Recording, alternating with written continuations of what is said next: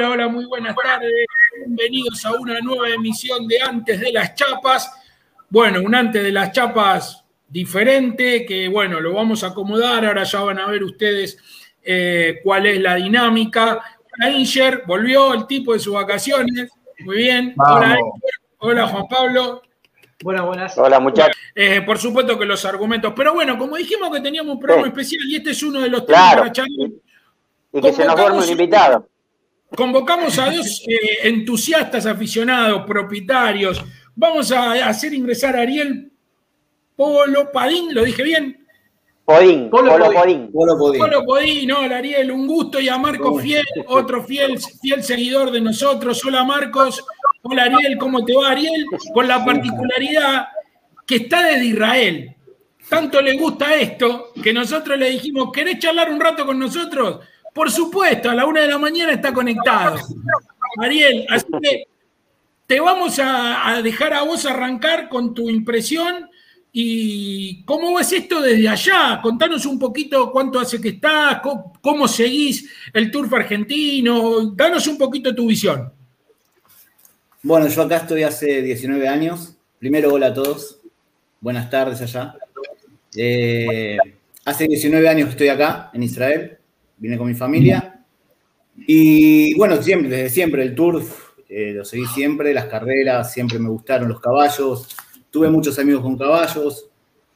Eh, tuve un conocido grande que fue eh, el padre de, de, Pablo Le Cuidaba.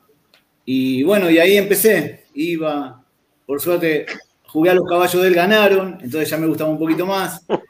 Y así me fue gustando. Viste, siempre que vas la primera vez, ganás, después chao.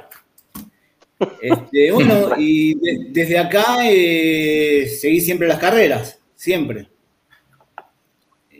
¿Qué, ves desde allá?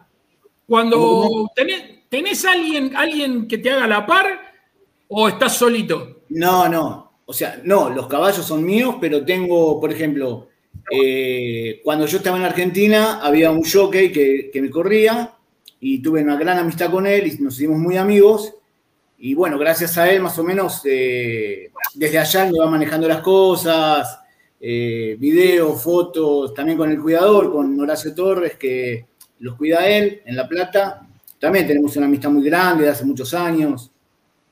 Y bueno, gracias a ellos, eh, de alguna manera puedo seguir en esto, ¿no? Porque no es lo mismo ser un aficionado de ir al hipódromo y jugar y otra de repente de vivir lejos y poder tener caballos y, verlo el día a día también, porque yo estoy todo el día con el teléfono, me mandan videos, que hoy le compré esto, que mira, le gasté esto, que hice esto, que mira, pasó esto, y con los jockeys también, que es lo que más me gusta, soy bastante cholulo en eso, eh, y con los periodistas también, y bueno, y es una manera de, seguir de, adelante en esto. ¿Y qué visión tenés desde allá de cómo está la actividad? La verdad, eh, no muy buena. No quiero ser muy duro, ¿no? Pero eh, mal, lo veo muy mal. Yo ya cuando estaba, que yo más o menos vengo del hipódromo de La Plata, ya no estaba bien, ya no, no sé. Y hoy en día me da mucha tristeza, la verdad, mucha, mucha tristeza. Antes y ahora con la pandemia también que allá todavía no pasó. Acá por suerte ya pasó, eh, pero lo veo mal. Realmente veo el hipódromo de La Plata y lo veo muy mal. Eh, esto de los premios también, que ahora me cuesta vivirlo a mí, también de repente que te paguen un tercer puesto eh, a, los tres meses que el caballo entró tercero, o sea, no, no, no te sirve de nada. y bueno, y cuesta, en ese sentido cuesta si cuesta, eh, o sea, a mí que estoy acá, imagínate a los que están allá el día a día, ¿no? Porque eh, el peón, el, capataz, el que quiera agarrar ese pesito para seguir eh, viviendo, por ahí tiene que esperar dos meses para cobrar una, moneda. Y con todos los problemas monetarios que hay allá, o sea, del dólar y todo eso, la, plata últimamente no vale nada ya, no vale nada. yo me doy cuenta desde acá, es lo que yo veo desde acá. Por ejemplo, acá donde vivo yo es un país carísimo. O sea, si ustedes vienen acá, eh, directamente no podrían sacar las cuentas de lo que es el dólar, porque no, no, se vuelven locos. y para nosotros allá es muy barato, porque eh, es barato. Pero claro, no es la mismo, los mismos sueldos que se pagan acá a los sueldos que se pagan allá. Entonces, eh, hay que ser equitativo en eso. Pero la situación, ahora mismo con la pandemia lo veo mal y lo veo mal, llevado. Mal, llevado todo el tema de la pandemia, lo veo mal, muy mal llevado. Eh, yo creo que si está esto del COVID y quieren hacer carreras eh, domingo, lunes, martes, miércoles y jueves, que el viernes y sábado, o sea, no hay, no hay eh, pandemia, ese día no hay. No sé si me, si me entienden. O sea, quieren hacer cinco días y dos días no. ¿Qué esos días no hay pandemia? No, bueno, pero eso, eso tiene una lógica, ahora lo vamos a ingresar a Marco, pero eso tiene una lógica que, que busca restringir, aunque sean un par de días, la circulación. Está bien. O sea, nada más que eso, o sea, que en lugar de haber, esto, a ver, yo una vuelta te cuento una anécdota, estábamos trabajando, entonces cuando arrancaba la, pandemia le, habíamos dicho, bueno, a ver, eh, no vengamos los martes, los miércoles y los viernes. Ah, pero ¿qué? El miércoles y el jueves y el miércoles. No, pero espera, en vez de contagiarte cinco días, tenés dos nada más para poder contagiarte. o sea, ese es un poco el espíritu. Es cierto. La única solución, y te lo voy a decir porque pasó acá, y te lo digo con conocimiento de causa, es la vacuna. Sí, claro. Hasta que no se. Acá ya se anda sin barbijo, se anda sin eh, nada, ya la vida normal que se sufrió, pero se hizo al pie de la letra, ¿me entendés? O sea, yo he visto ahora que se sacaban la foto 10 personas, 20 personas, se juntaban con barbijo, sin barbijo, el barbijo lo más molesto que hay, pero no queda otra. O sea, si no se vacunan, y no van vacunando como tiene que ser, no van a salir más, porque el quedarse una semana, ahora no hay carrera nueve días. A mí me mataron con estos nueve días. Estoy que eh, le decía a Héctor que me vi ya los partidos, de, los penales de Villarreal y el Manchester. Ya me lo vi cinco veces de corrido, me lo vi los penales. Ya no sabía qué hacer. 500 penales. Y no sigues otro tour que no sea el argentino. ¿No te llama la atención tal vez la hípica norteamericana, la europea? ¿O solamente eh, como el turf argentino que tienen esa, esa me gustan, las, me gustan las carreras, me gustan las carreras de caballo, pero lo veo con otro, no sé, lo veo con otro gusto. A veces me dicen, che, ponete Maronia, ponete esto, me mandan los links.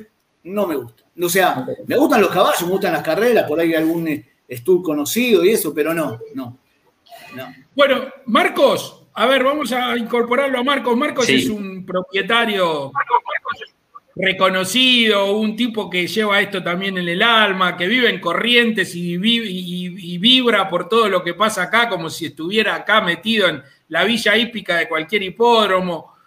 Pero bueno, Marco, contanos vos, ¿cómo lo ves? ¿Cómo ves, eh, cómo lo ves desde Corrientes? ¿Cómo ves, qué, te cuenta la gente de acá? ¿Cómo están pasando este momento? ¿Qué idea tenés de que, qué podríamos mejorar? ¿Cómo está la situación en Corrientes del Turf?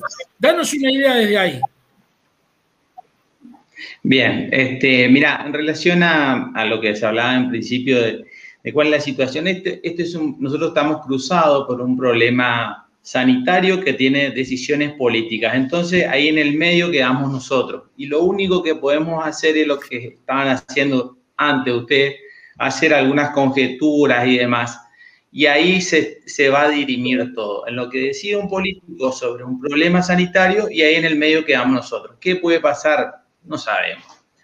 En algunos casos puede ser algunas influencias, algún guiño de algún político nos puede beneficiar. Pero bueno, en relación a la pandemia, nosotros estamos relativamente bien. Acá eh, hay un, hospital de campaña y bueno, sí, está, hay un, rebrote y está bastante reducida la pandemia. Pero bueno, eh, la vamos llevando como como se puede. Eh, coincido con Ariel que una de las cosas determinantes para, frenar esto es la, la vacuna por distintas cuestiones, porque, bueno, esto ya podemos analizar desde el punto de vista eh, biológico y psicológico, inmunológico, pero bueno, lo importante es vacunarse y está piola.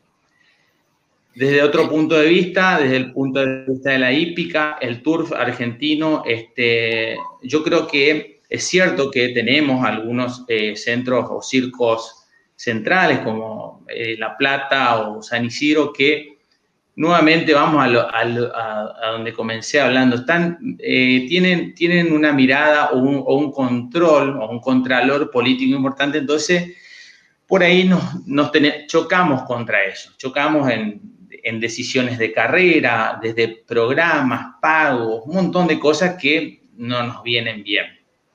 Pero salvando todo esto, yo veo de manera recontra optimista, y soy muy optimista del turbo argentino, porque el tour argentino no está sostenido por, eh, por personas políticas, los, políticos pasan y demás, tampoco se sostiene por la parte económica y material o el rédito que pueden tener quienes sostienen esta actividad, que son en principio los propietarios y también los que hacen, los que tienen aras y demás.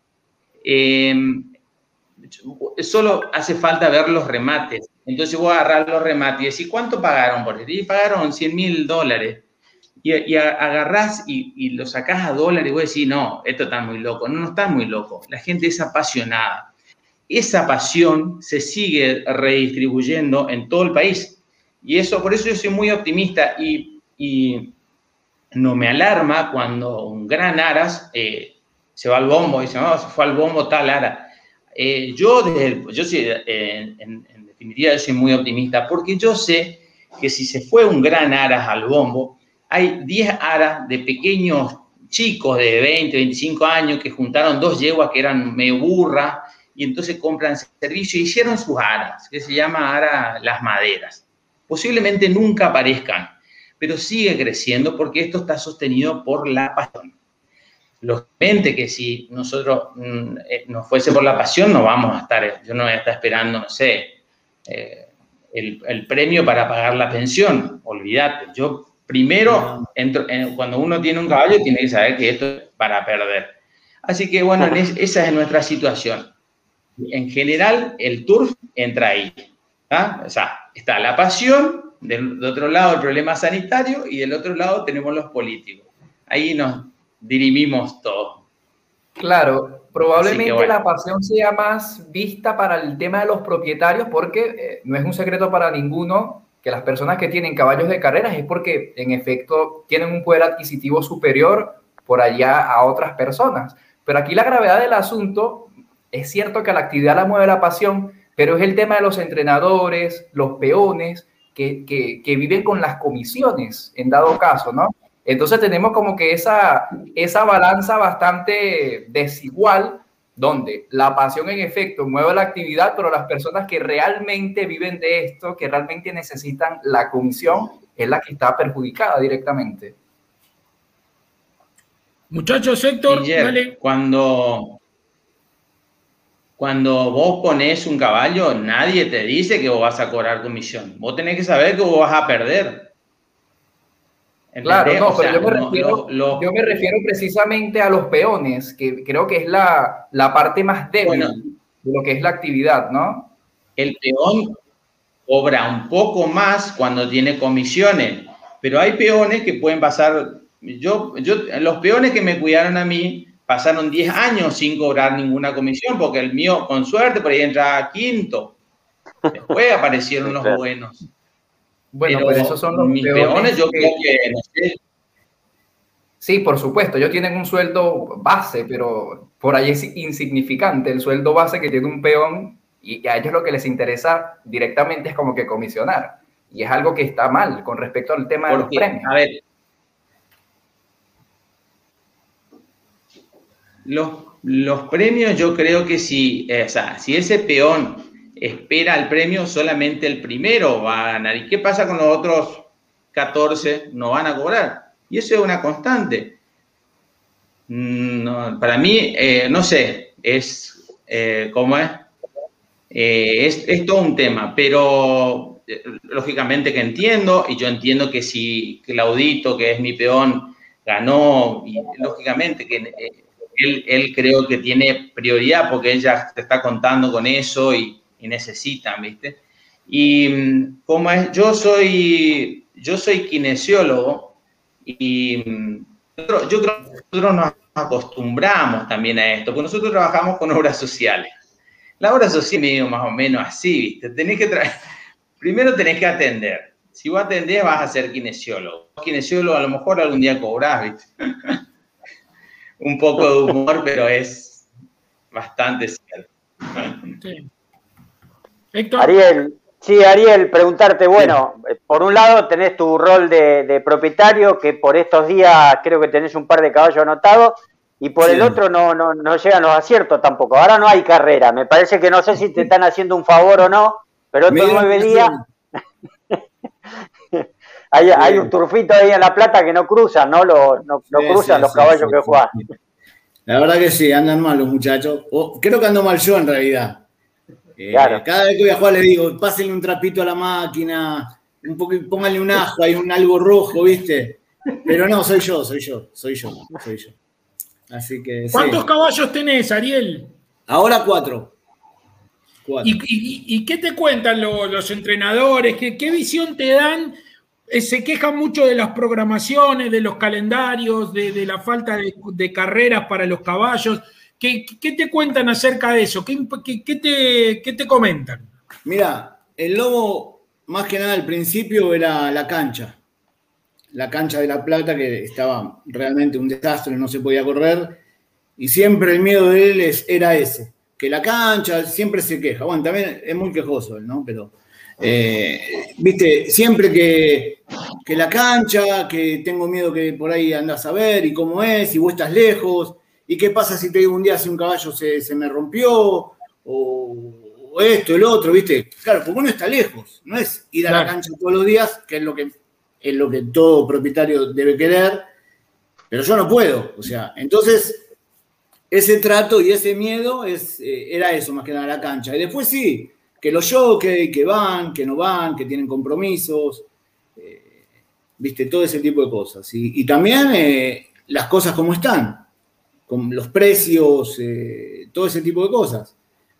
viste, que de repente me diga un precio y no sé, es como que hay una confianza entre nosotros, pero eh, todo es plata, todo plata y plata y plata y plata. ¿Cómo haces para comprar? Y para comprar es muy fácil. O sea, con la plata, ¿no? Pero eh, mira, ahora hubo un remate en lo de eh, Sube el Día.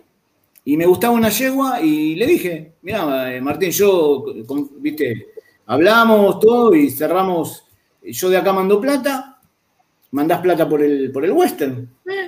Gracias a Dios existe el Western Union. Y, así.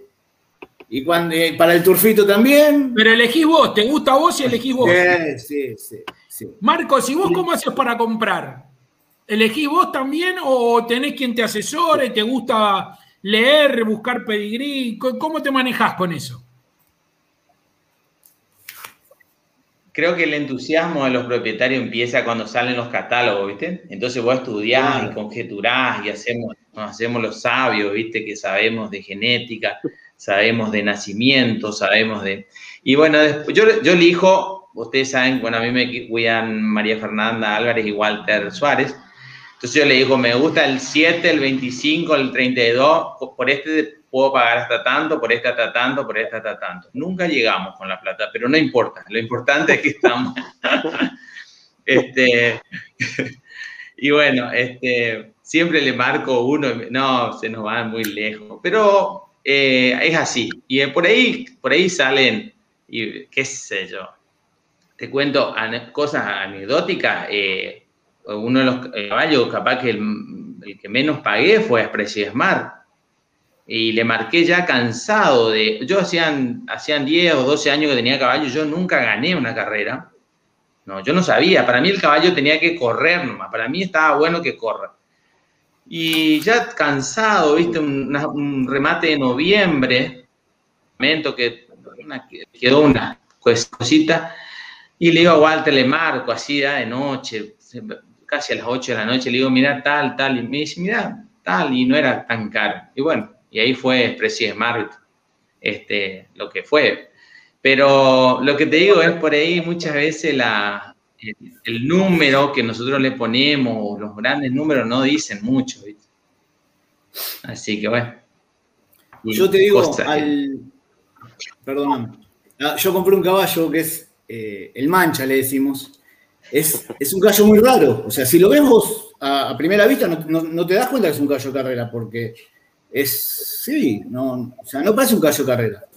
Y entré a, eh, hablar con Marcos, Alfonso, del Aras Mazama, y le mando un mensaje. Le digo, hola, mi nombre es Ariel, eh, esto que lo otro. Bueno, empezamos a hablar, y le digo, decime, ¿el caballo ese es de carrera que lo tenés en venta? Me dice, sí, me dice, de carrera, un hijo de Andrómeda Ajero. Ah, bueno. Le digo, ¿y lo vendés en el remate? En alguno me dice, no, iba a ir a un remate a San Luis, el remate se, postergó, no sé qué pasó, y lo vendemos. Le digo, bueno, ¿cuánto querés? Bueno, tanto. Bueno, dale, te lo compro, le dije. Le digo al lobo, y el lobo me dice, pero vos sos loco, ¿cómo vas a comprar un caballo? Lo tenés que revisar. No, ya lo revisamos, todo está perfecto. Le digo, ya, ya está. Lo compré. No, me dice, pero vos sos loco. Y a todo eso, después salió otro que ya me gustó a mí por la sangre, más o menos, y ya me hice, viste, el, gran comprador de caballo. Y bueno, cayeron dos en la oferta. Y el tercero lo eligió el lobo, en la pasión. Y esta llegó en training, que estaba en esto, también la elegí yo y le dije, ¿la revisaste? Le digo, sí, sí, la revisé toda, toda, está toda revisada. Gracias a Dios después fue el veterinario y por suerte estaba toda bien. Estaba bien. Sí. Pero yo también creo que es suerte. Cuando uno compra un caballo es suerte. No, no, no tiene nada que ver el precio si es muy alto, porque han pagado caballos muy altos que por ahí no corrieron por un año, dos años o no corrieron. Y han comprado caballos dentro de todo en precios eh, accesibles que han salido buenos caballos. Eh, más que nada es suerte también, ¿no? Y la sanidad de, de dónde nacieron y los caballos, o sea, la sanidad que tienen. Yo creo que eso es importante también. Tengo una, para, tengo una para, para cualquiera de los dos, para que me la quiera responder, porque digo, si bien la pandemia, o los dos, claro, si bien la pandemia, convengamos que trajo mayoría de cosas negativas, eh, también con esto o gracias a esto arrancaron los remates online y me imagino que para propietarios como ustedes, que están lejos de donde se hacen los remates, eh, es una herramienta que sirve mucho este, esta del tema de los remates online, porque de repente hasta pueden llegar a ofertar o bueno, los que son, eh, digamos, los que tienen el remate en vivo, ustedes pueden estar ofertando desde los lugares en donde estén y creo que es una herramienta que, bien se podría mantener y que capaz que les sirve mucho. Primero a mi izquierda. Sí, eh, mira, sí, este, yo la verdad que eh, en, relación a lo que es la, las, características físicas, y el, aplomo y, la contextura y todo eso, siempre soy muy, con los ojos cerrados se lo digo, lo digo al colo, le digo, colo, mirá, el colo me dice, no es no, olvídate, no existe. Y mm, hoy, este, bueno, como ellos están allá, tienen en algunos casos posibilidad de ir a ver y demás. Y yo, para mí, mm, te voy a ser franco, no me cambió mucho, porque yo miro solamente el documento, el documento, fecha de nacimiento, madre, algo de genética. Eh, por supuesto, también son importantes los aras. Eh, pero bueno, eh, sí, está bueno porque los ves, ¿viste? Lo, sí, sí, esa es mi posición. Ariel, Ariel, ¿cómo ves, Ariel? No, Ariel, te hago una consulta. ¿Hay alguna hípica? ¿Cuál es la hípica más cercana que tenés ahí? ¿Corren en algún lado? Nada. mira, acá hay. Yo tuve caballos acá eh, pero no, no es lo mismo, no, nada que ver. O sea, se hacen carreras eh, entre las familias más que nada eh, árabes, los beduinos, los que, viven, los que viven acá en Israel, y es muy cerrado. No me gusta cómo tratan a los caballos. Y se corre con un estilo cuadreras, pero que es un mano a mano. Dicen, bueno, mañana corremos, hacen, marcan una pista y van y corren. Juegan mucha plata, es, como un mano a mano, pero es algo como clandestino, digamos. Ah, y fui dos, tres veces, me invitaron y no, no me sentí como, no me sentí bien. Y hay un lugar que sí cría caballos que serían pura sangre, que les venden a hipódromos chiquitos como uno en Polonia, otro en, eh, de Italia también, pero hipódromos chiquitos. Y también traen caballos de acá, o sea, para acá, de Inglaterra. Gente que tiene plata acá y compra, para, pero para correr los mano a mano. Viste, acá el tema de las familias también es qué familia tiene más poder, más que nada en los árabes, eso, viste, que es algo que, nosotros somos, tenemos mejores caballos que ustedes, pero no, a mí acá no me gustó para nada. No me gustó, o sea, no, no, no, me sentí cómodo, ¿viste? Y de repente yo le muestro, mira, yo tengo caballos en Argentina, o le muestro el hipódromo de San Isidro, y se creen que es eh, Disneyland, ¿viste? Es, eh, es así, claro. Me dicen, ¿qué haces acá? ¿Cómo, cómo es esto? Eh? ¿Cómo se puede hacer esto? Te dicen. Porque la plata está. Pero, ¿viste? Y bueno, y le mostrás Palermo, y le mostrás los caballos, cómo los atienden, cómo es, que vos decís, tenés un, tenés un caballo, tenés el peón, el veterinario, el cuidador, el que lo viene a sacar, el que lo limpia, el que lo lava. después que terminan de, ¿viste? Le mostrás todo eso y ellos es ponerle una monturita, subirse, correr, la plata y se acabó. O sea, no existe.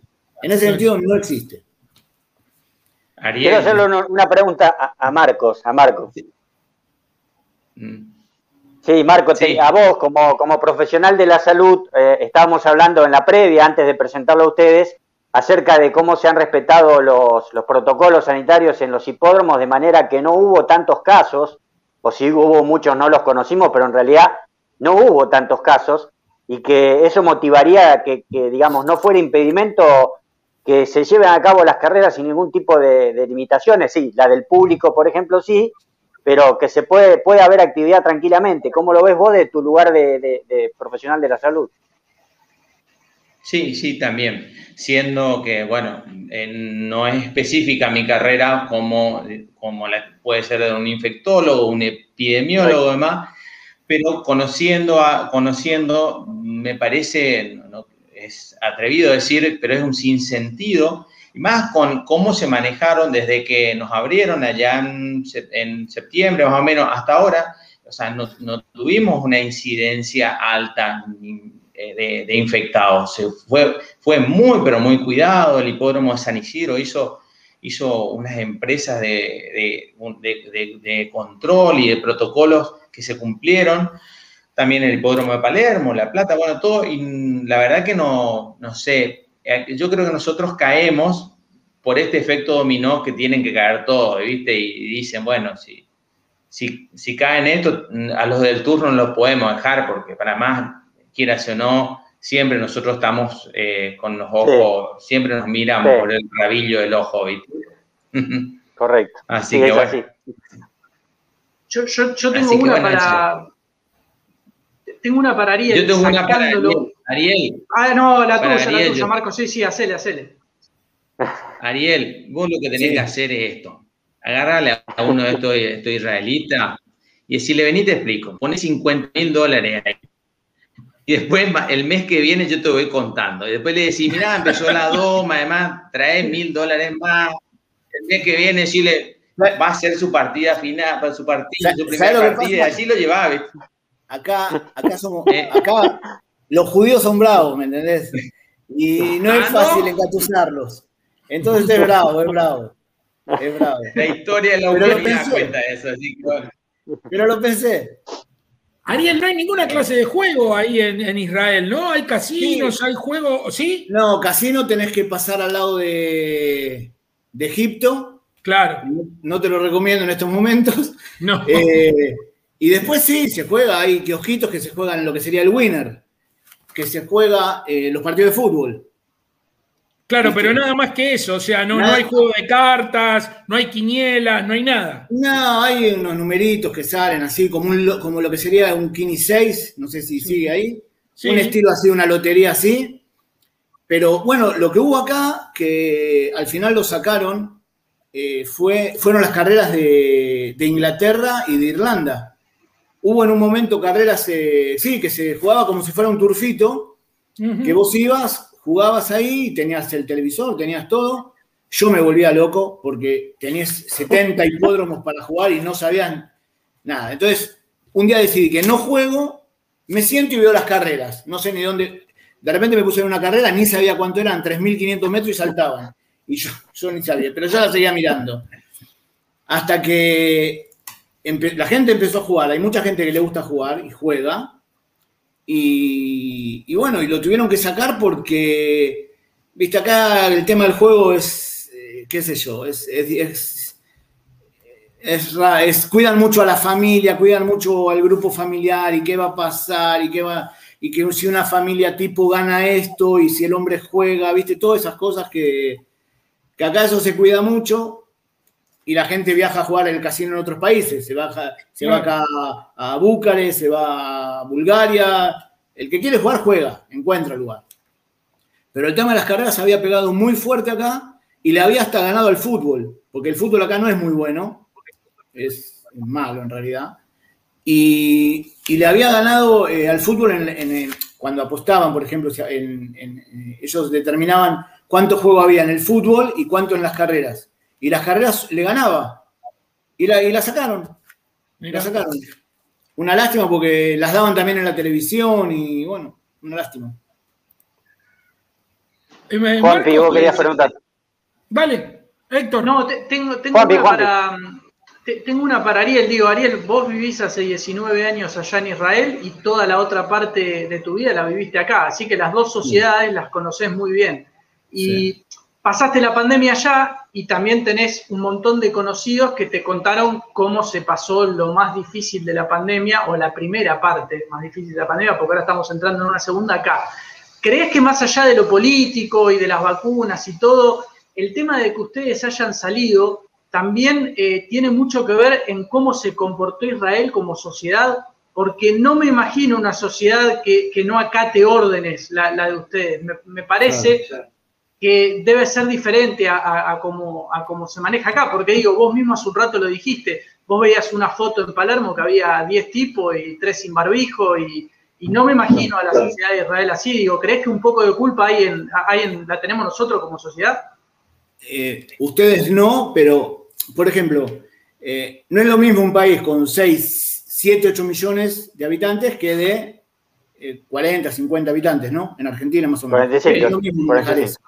No es lo mismo manejar eso, pero sí tiene que ver con la mentalidad de cada uno. Acá te decían, no salgas de tu casa, antes de la vacuna, ¿no? No salgan de su casa. Y se trabajaba. Yo, por ejemplo, yo soy encargado eh, de un... acá hay cadenas de supermercados. Yo trabajo en un supermercado y el supermercado tiene que estar abierto. ¿me entendés? Las farmacias estaban abiertas, los supermercados estaban abiertos, no había colectivos, no había nada, nada. Vos salías a la calle, no había nadie, nadie, no veías a nadie. Y por ahí un fin de semana te dejaban salir, eh, por ejemplo, 500 metros. Acá, ah, viste, hay gente que camina, hay gente que necesita eh, salir, caminar. Tampoco lo podés privar de eso, pero se cuidaban. Y lo más, lo que más te dolía lo que más te dolía era que si no usabas el barbijo, te clavaban una multa que te puedo asegurar que te comprabas un, eh, un terjalo. Porque la unidad de medida es un. Claro, y te esperaban, si vos te bajabas un poquito, ya está, ¿viste? Y entraban, a por ejemplo, los supermercados están abiertos, entraban y al que te veían así, encima te filman, ¿viste? Tienen acá un, como un teléfono que te filma, entonces la gente dice, ¿cómo voy a pagar eh, lo que sería más o menos 150, 160 dólares una multa? ¿Viste? Entonces la gente se cuidaba porque están... Y la tenés que pagar, acá no es joda, o sea, no es que mañana, Acá, si no la querés pagar, dentro de 10 años debes 100 mil, 200 mil acá, o sea, cobrarte la cobran y no podías ni hablar. Entonces la gente usaba el barbijo, no te quedaba otra. No te quedaba otra, usabas el barbijo. Después te decían, no salgas, no salgas. Y no hubo escuela, eh, estaban por Zoom, viste, por la computadora por el Zoom, por los chicos estudiaban por ahí. Y bueno, Ariel, y yo... Dame un minuto. Ariel, dame un minuto porque Marcos nos pide que tiene que, que salir y lo queremos despedir. Marcos, ah. la última. La verdad, ahora seguimos, Ariel. La verdad que hay un montón de mensajes eh, saludándote, de mucha gente que te quiere, que reconoce tu entusiasmo. No me quiero olvidar de Mario Fébolo, que es eh, tu ensillador, según acá nos pone. Eh, y acá Hugo Chávez dice, ¿qué vas a hacer con Expresiva Smart? ¿A dónde va a ir de, de padrillo? Te dejamos la última pregunta y te dejamos libre. Bien. Bueno, no, pero faltan 10 años para que Expresi Smart vaya como padrino. ¿eh? Claro, muy bien. Eh, muy, muy, precoz, eh. está hecho un potrillo. Está, hecho, está bien. Este, sí, así que no, todavía anda bien, así que vamos a esperar. Vamos a esperar, todavía ahora vamos, tenemos la próxima carrera, son las estrellas. Y bueno, a fin de año vamos a correr en Junta con Calzonetti y Express y Smart, los dos juntos. Muy bien. bueno, es un, sueño, ¿no? Pero bueno, así que, bueno, muchachos. Muchas gracias. Sí, de, sí, si querés, Pico, que me tengo que ir a trabajar para pagar la pensión. no, eso era, una conversación privada, no se revela, pero bueno, lo dijiste vos. no, pero contá, sí. Si no, no se paga la pensión. Bueno, muchachos, buen programa, buena la revista, muy buena onda, un gusto, Ariel. Un saludo a todos. Un gusto. Hasta luego, chao, chicos, que anden bien. Hasta luego. Gracias, Marco. Chao, chao. También vamos, también vamos redondeando con vos, Ariel, porque si, no, mañana en el supermercado vas a etiquetar cualquier cosa. No va, que no, mañana no va, se toma el día. hasta el lunes 31, hasta la primera, hasta la primera de Palermo yo sigo. Después.